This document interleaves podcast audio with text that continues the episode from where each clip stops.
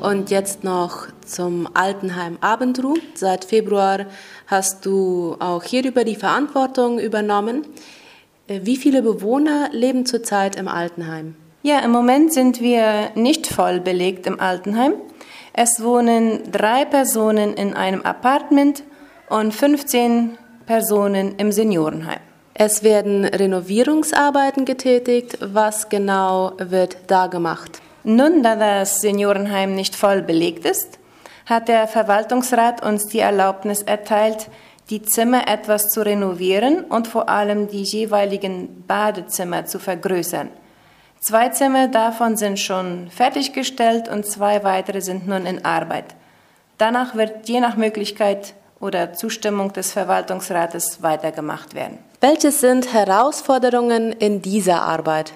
Nun ja, im Altenheim äh, ist die Herausforderung vor allem im Pflegedienst, da gutes und motiviertes Personal zu haben. Also die Senioren in den allermeisten Fällen sind abhängig von der Pflege dieser Angestellten. Und daher ist es sehr wichtig, dass diese Personen, unsere, unser Personal, ihre Arbeit als ihre Berufung sehen und es gerne machen. Um unseren Arbeitern auch in ihrem Bereich äh, zu aktualisieren, wurde ein Altenpflegekurs organisiert. Dieser wird in acht Module abgehalten. Selbiger Kurs wird von Magister Adolf Penne aus Philadelphia angeleitet und ist staatlich anerkannt. Wir erhoffen uns, dass unser Personal nicht nur motivierter ihre Arbeit macht, sondern auch die richtigen Techniken erlernt, um unsere Senioren gut und korrekt zu pflegen. Abschließend gibt es noch etwas, das du den Hörern mitteilen möchtest?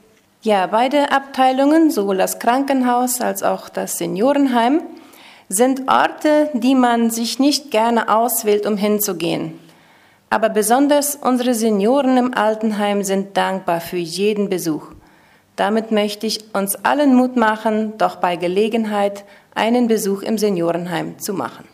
Vielen Dank für das Interview.